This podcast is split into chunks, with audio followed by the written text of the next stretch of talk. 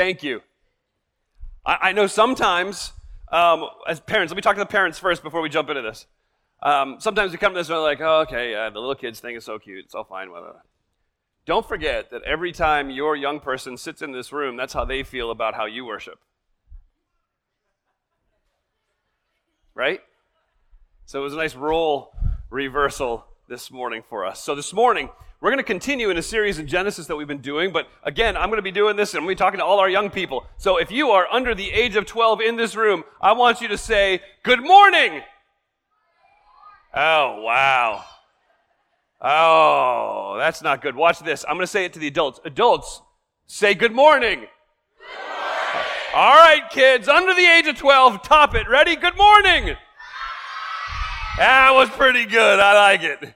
I like it. So this morning we're going to talk about the story that most of us know. It's the story of Jacob and Esau. And just to go back just a little bit, Isaac marries a girl named Rebecca, and she's going to have a baby. But then she finds out she's going to have not just a baby, she's going to have two babies. Is there anybody here who is a twin? Raise your hand if you are a twin. We got we got a couple of twins in here. So that's the easiest way to grow up is as a twin. We all know that, right? Even the non-twins disagreed with that one. And and these twins, I know it may surprise you, they didn't get along very well. In fact, even before they were born, when they were still in their mommy's belly, it says that they were disagreeing and fighting and wrestling inside of Rebecca's belly. At some point, she cried out to God and said, Why is this happening to me? Why? That's right. And God says, Listen, inside of your belly, there's two people. And when they grow up, they're going to be wrestling against each other an awful lot. And I want you to know something, though. As strange as this sounds, the oldest one is going to serve the youngest one. And that's completely different because in this day and age, in this country, in this time in history, the older one is the one who has something that's called the birthright. Okay, say birthright with me. Birthright. Say it again. Perfect. So the oldest one gets the birthright. What the birthright is, is a position. It, it means that when daddy dies, that older one who has the birthright, say birthright, he gets all of daddy's land, all of his money, all of his stuff.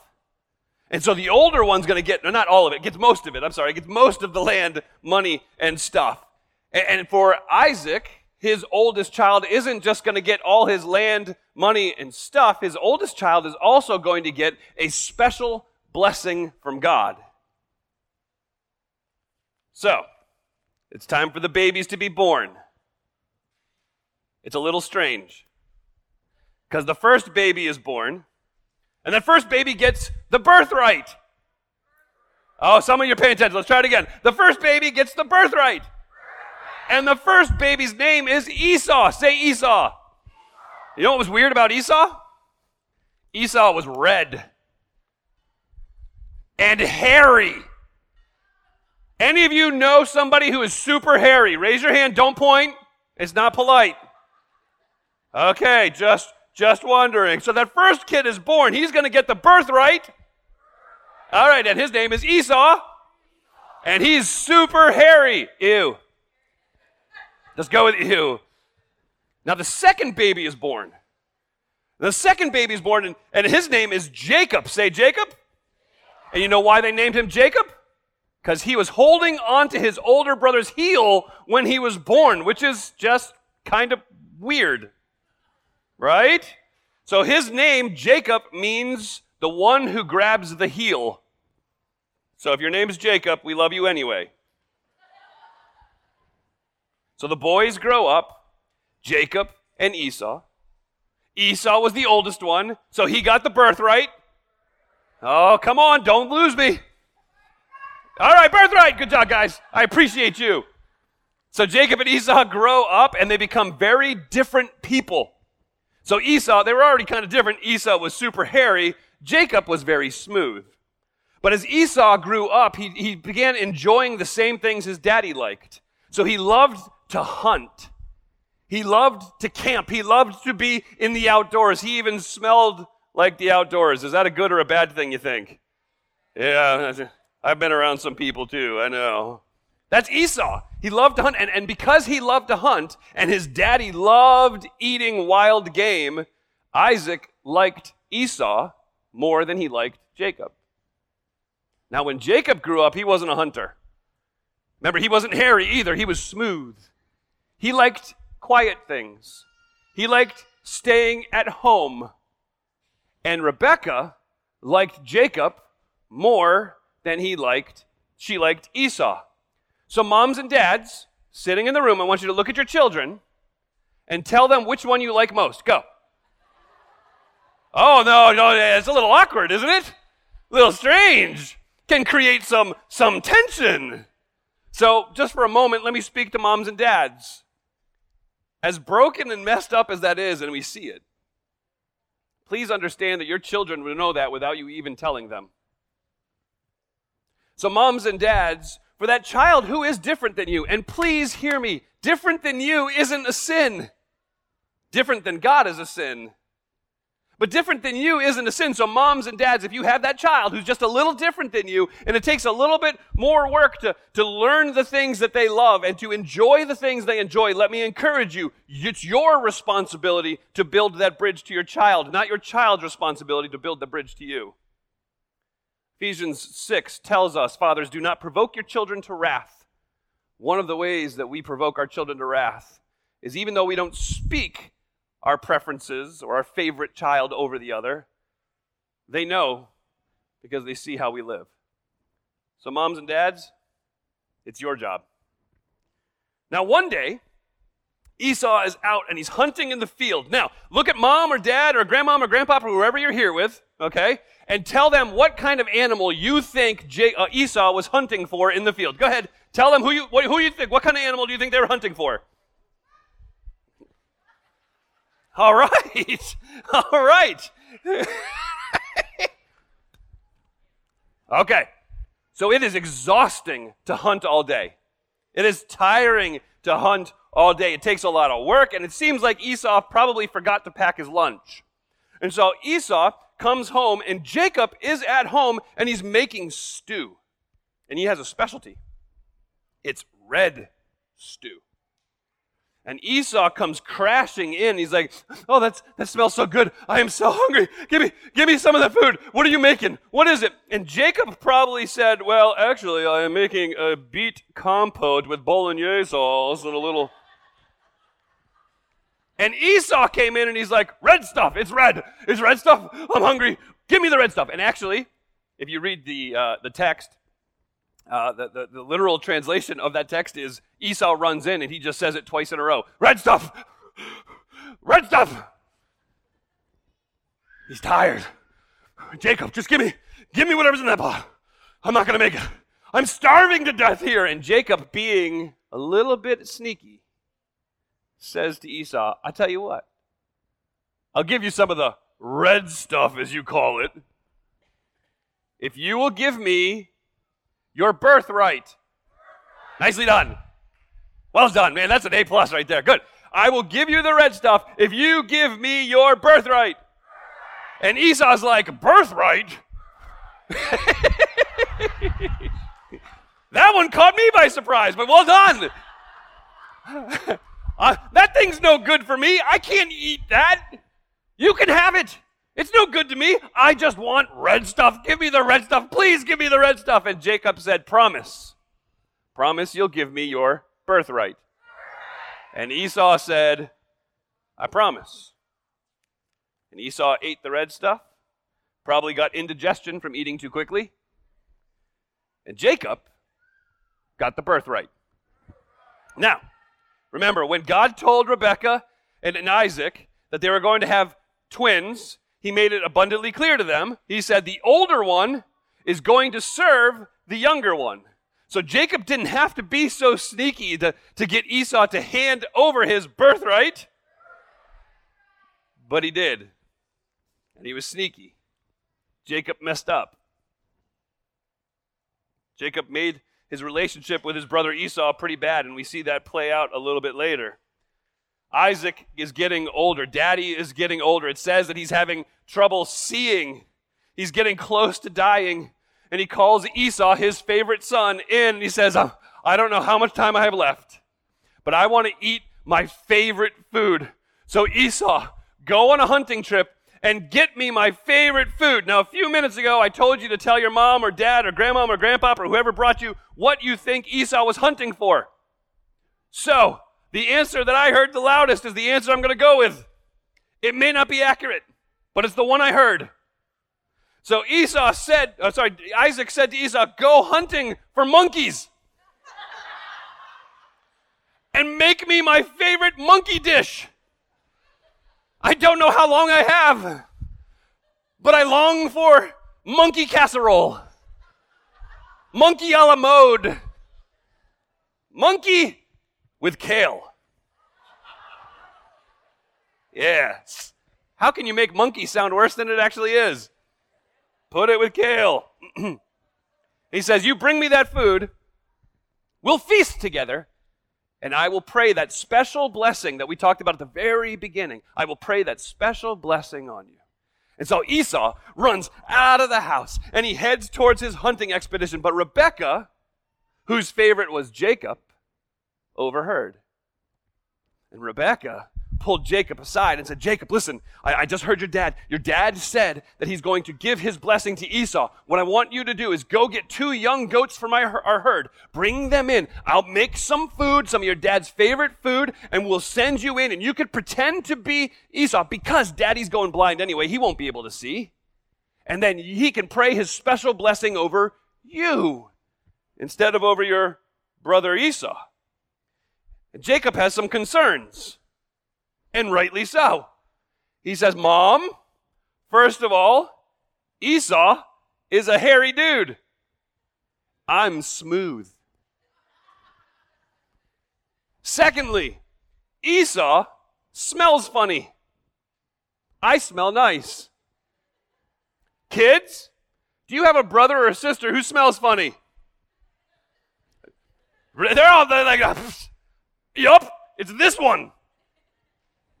Jacob knew Esau smelled funny because of what he did. He hunted all the time. He was outdoors all the time. He was all sweaty and gross, and he would get the blood of the animals that he was hunting on him. And so, and so I almost said the blood of the monkeys, but I don't want PETA showing up, so I gotta be careful what I say. And this went a different direction. But but he so he smells funny, and, and Jacob says, Mom, Esau's hairy, I'm smooth. Jacob smells funny. I'm sorry, Esau smells funny. I smell good. Dad's gonna figure this out for sure. And mom says, Oh, you're right.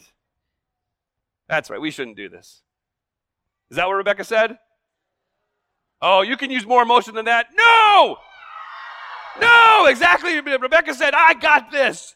Don't you worry about it. So she, she goes to Esau's closet and she gets some of his clothes and had, had Jacob wear them, and that way he smelled like Esau. Then she got some goat skin and she put it on his, his forearms on the back of his neck so that when, when, when, when, when Isaac would reach up and touch Jacob, he would feel the hairy arms and the hairy neck. And, and, and Isaac would say, Well, this must certainly be my son Esau. And then she made the meal. Jacob walks into the room wearing Esau's clothes with goat skin on him, smelling kind of funky now. He walks in with a monkey a la mode, and he presents it to his dad Isaac, and Isaac says, Who, who are you? Because he can't see. Who, who are you? And Jacob says, It's me, Esau. And dad says, Well, it doesn't sound like Esau at all. Wait, Esau?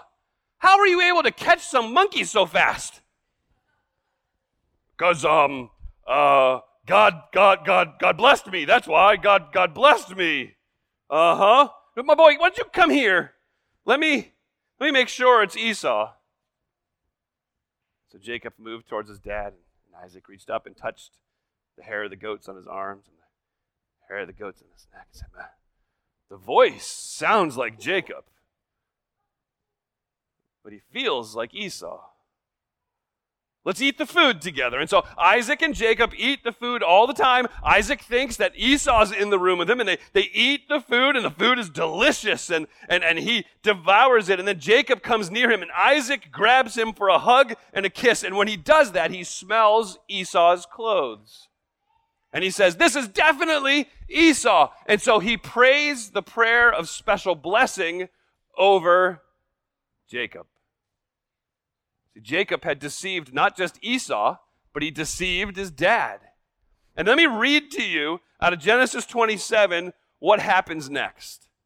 Listen to this. As soon as Isaac had finished blessing Jacob, and almost before Jacob had left his father, Esau returned from his hunt. Esau prepared the delicious meal and he brought it to his father and he said, Sit up, Dad, eat my wild game so you can give me your blessing. But Isaac asked him, Wait, who are you? Esau said, I'm your firstborn son. Uh, it's me. It's, it's Esau. And Isaac began to shake uncontrollably and said, Then, then, then, then who, who just served me wild game? I've already eaten it, and I blessed him just before you came, and, and that blessing has to stand. When Esau heard his daddy's words, he let out a loud, uh, bitter cry Dad, what about me? Bless me too.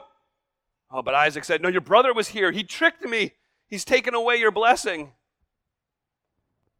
Esau said, No wonder his name is Jacob, heel grabber, which also means deceiver. For now he has cheated me twice. He took my rights as the firstborn, and now he has stolen my blessing. From that time on, Esau hated Jacob because their father had given Jacob the blessing, and Esau began to scheme I will find a way to kill my brother Jacob. Now, listen, when you listen to that story, when you hear that story, don't you start to feel bad for Esau? I mean, he had everything taken away from him, including his birthright. I knew that was going to be a little quieter. He had everything taken away from him, even his birthright. Doesn't it make you mad at Jacob for being so skeevy and conniving and, and, and tricking? And, and so when we when we read these things, we're like, man, I wish Esau would, would win.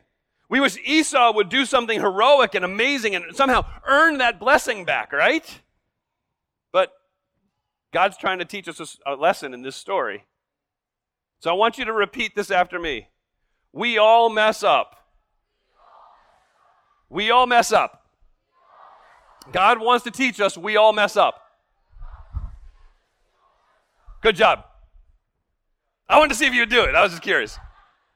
But see, here's the problem. The, the, Bible continues to tell us over and over again that every single one of us mess up. Every single one of us mess up. And what the Bible calls that is sin. And, and when he tells us this story, he's saying, look, uh, y'all, y'all mess up. You all sin. And I mean every single one of us. So, young people, what I want you to do right now, where you are sitting, is just look around you. And every person you lay your eyes on is just like you somebody who sins. And make sure, please, make sure, look up here. Because I do it an awful lot. We all sin. We all mess up. And God's trying to teach us that even though we mess up, even though we all sin, God doesn't give up on us. When, when we mess up, when we sin, it causes us to remember that we need God's forgiveness. And we can have God's forgiveness, not because of how good we are. We can have God's forgiveness because of how good He is. And that's the story of Jacob and Esau. Now, in a moment, I'm going to pray. And after I pray, I found this great video that tells the story of Jacob and Esau way better than I could have told it. And I could have just shown the video, but then I would have been jealous. So I will just show this video to help remind each and every one of us of all the points of the story of, of Jacob and Esau. And then the worship team will come and we'll sing another song together. All right, let's pray. Father, thank you for Vacation Bible School. Thank you for the the holy and, and pure and wonderful wiggles in this room right now. We're so thankful that you have given us life as a people. We're so thankful that you are true to your promise, telling us that your church will never fall. Your church will never be withstood against. Your church will go on and on and on because Jesus Christ is the head of our church. So, Father, I thank you for the hope that we have in hearing the little voices with us today. I thank you that Jesus Christ died for the sins of each and every one of us, from the youngest to the oldest, from the ones who think they're the best to the ones who think they're the worst. Thank you that even though we are all sinners, we have the hope of the forgiveness that you give to us through Jesus Christ. It's in his wonderful and matchless name I pray. Amen.